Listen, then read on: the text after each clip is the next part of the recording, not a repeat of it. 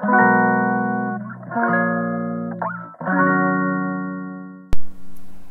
んばんは。ヨガじゃない話倉本奈々子です、えー、このチャンネルはヨガ講師でカウンセラーの私が日常の中で思うことや感じることを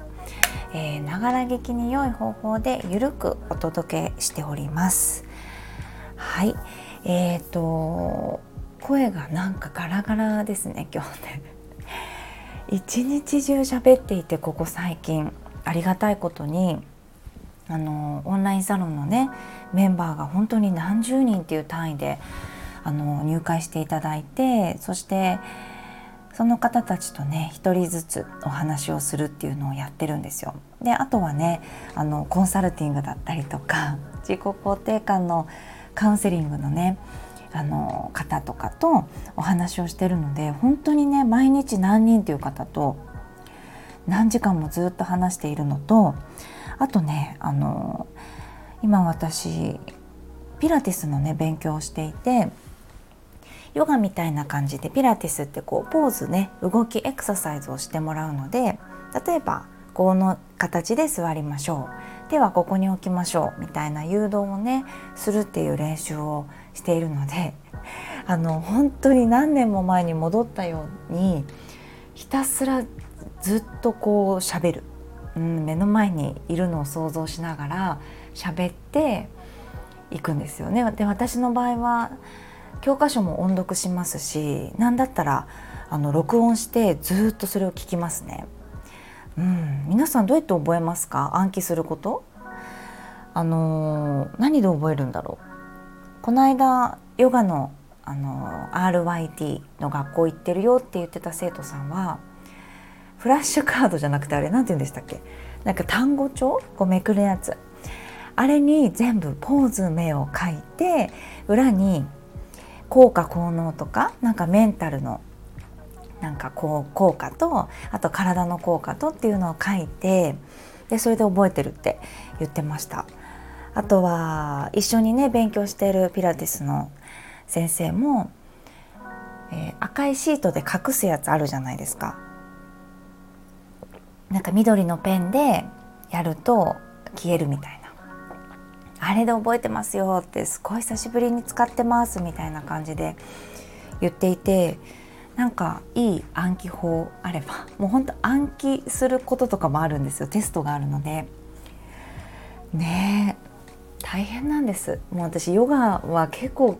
時間をかけて勉強した派なんですよね。1年間学校に通ったので今だと珍しいですよね。オンラインで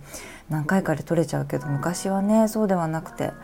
1年間ほぼ毎日ぐらいの勢いで通って土日以外ねほとんど行ってたんじゃないかなっていうぐらいめちゃめちゃ通ってたんですよね。ヨガ漬けの1年なのでもうかなり喋れるようにもなっていたしすごく勉強してたイメージがあるんですよね。それを今この短時間で学ばないといけないから結構このしかも仕事をしながらなのでもちろん家事をして子供を育てながら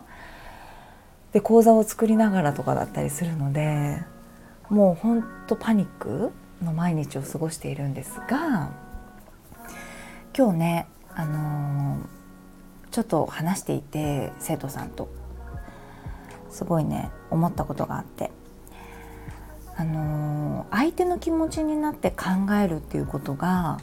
なんかビジネスになってもすごく大切なんだよなって。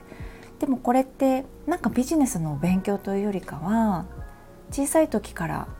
積み上げてきたことだったりもちろん大人になってから、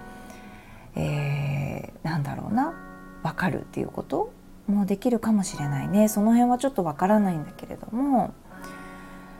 例えばですけどあの自分が発信していることと相手が望んでいることっていうのは違うかもしれないよねっていうお話に今日なったんですよね。ヨガの先生で例えるとなんかすごい難しいポーズをとってこれ背中の骨どうなっちゃってるのかなみたいな先生いるじゃないですか。もちろん何年もかけて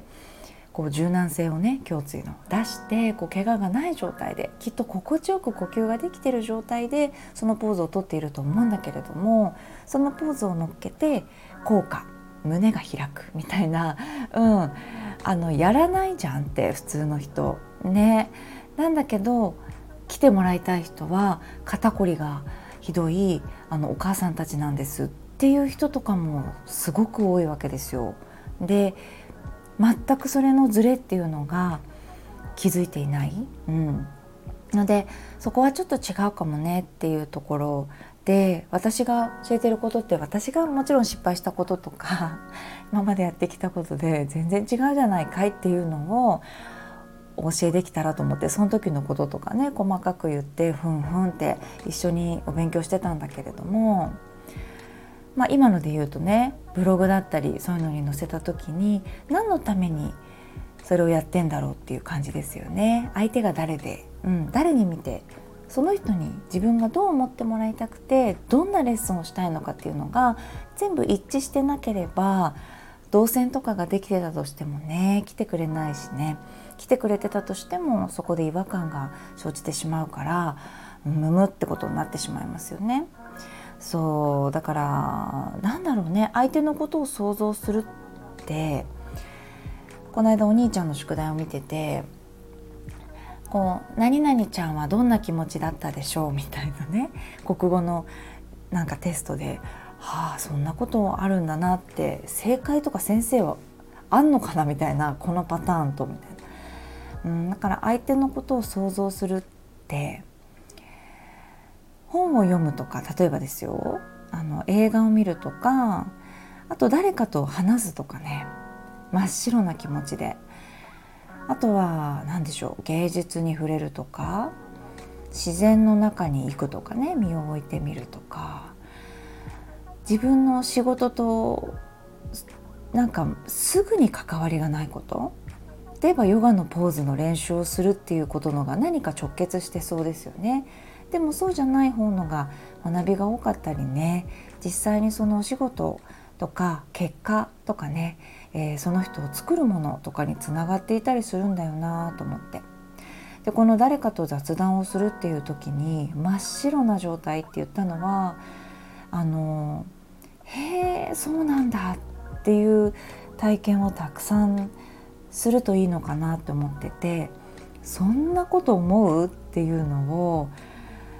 え、面白いねっていう感覚で話せたらいいですよね。あの想像力が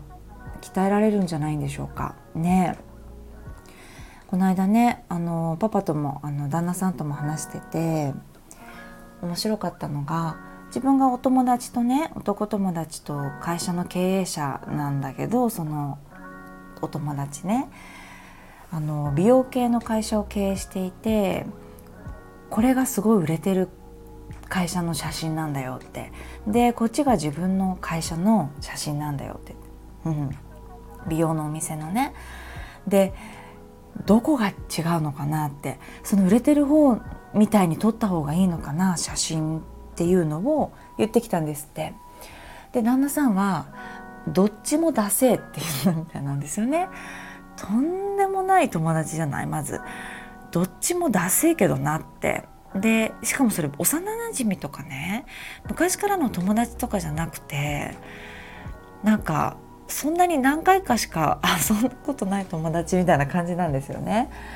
でまあとんでもない人だなっていうのはあるんですけど、まあ、ちょっと木を入れるとかねその写真にね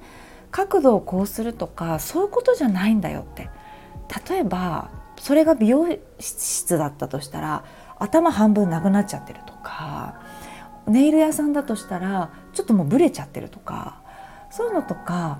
あのー、絶対ダメっていうことなんかなくてむしろそれやっちゃってたりとかそういったなんか世界観を伝えた方がいいんじゃないかなっていうのは言ったらしいんですよ。なんか何がコンセプトでそこにしかないものが何なのかうん、見えてた方がいいから光がどうとか角度がどうとかじゃねえと言っててうんじゃあどう撮ればいいんだってそういう問題じゃないんだって言ってたんですよね。もっともっと前の段階でっていう言い方で旦那さんは言ってたんだけど多分これ私もすっごく思っててそのオンラインサロンのメンバーとかとお話しする時もこれを言っててなんかそのパッションの部分っていうかちっちゃなパッション。こういう思いがあってこれを作ったんじゃん。とかこういう人に来てほしいんじゃん。ね、で何が好きでこのお店に来るのか。安くても早く。なんか安くてもすぐ壊れてもいいいいみたいなだったりとか。それとも反対にここに来てるっていうことがなんか価値なのか？とか。うん高くってもなんだろうな。すごくしっかりしたものなのかとかそういうことで打ち出し方とかね写し方とか変えていく必要があるしってお話をした。うん。じゃあこうすればいいんですか？っていう質問をする時点でなしだと言ってたんですよね。って言ったらしいんですよ。怖と思ってその友達どんな顔でねいたんだっていうのを聞いたらそのパパがその相手はね社長だから誰にもこういうこと言われてないだろうと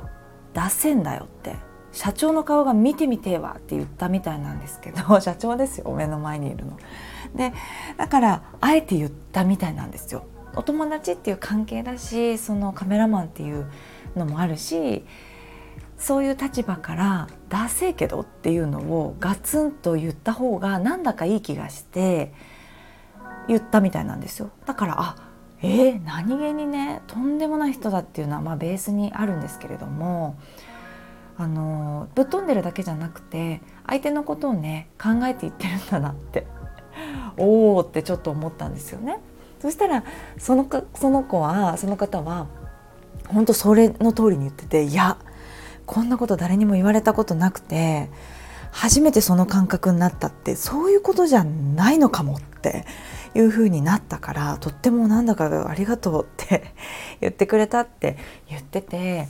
うんやっぱり相手のことを想像して接する言葉を選ぶ、えー、媒体で何かを表現する自分のこと自分のお店の商品を表現するのの全てにおいてやっぱ想像力ってすごく大事なんだなと思って。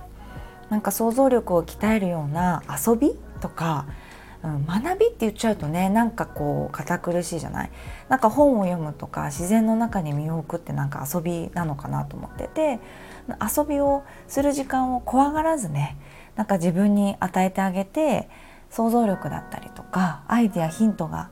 浮かぶような頭の余白っていうのを遊びの中で作っていけたらなっていうのをこれからもねなんか家族で パパもそういうの大事だと思うから仕事的にもね。うんしていきたいなっていうのは思いました。はい。今日はねこんな話です。ガサガサ声で夜撮ってしまいましたがもうテストが近いのでどんどんガサガサ声になってしまうかもしれないんですけど頑張りたいと思います。それでは聞いていただいてありがとうございます。またお会いしましょう。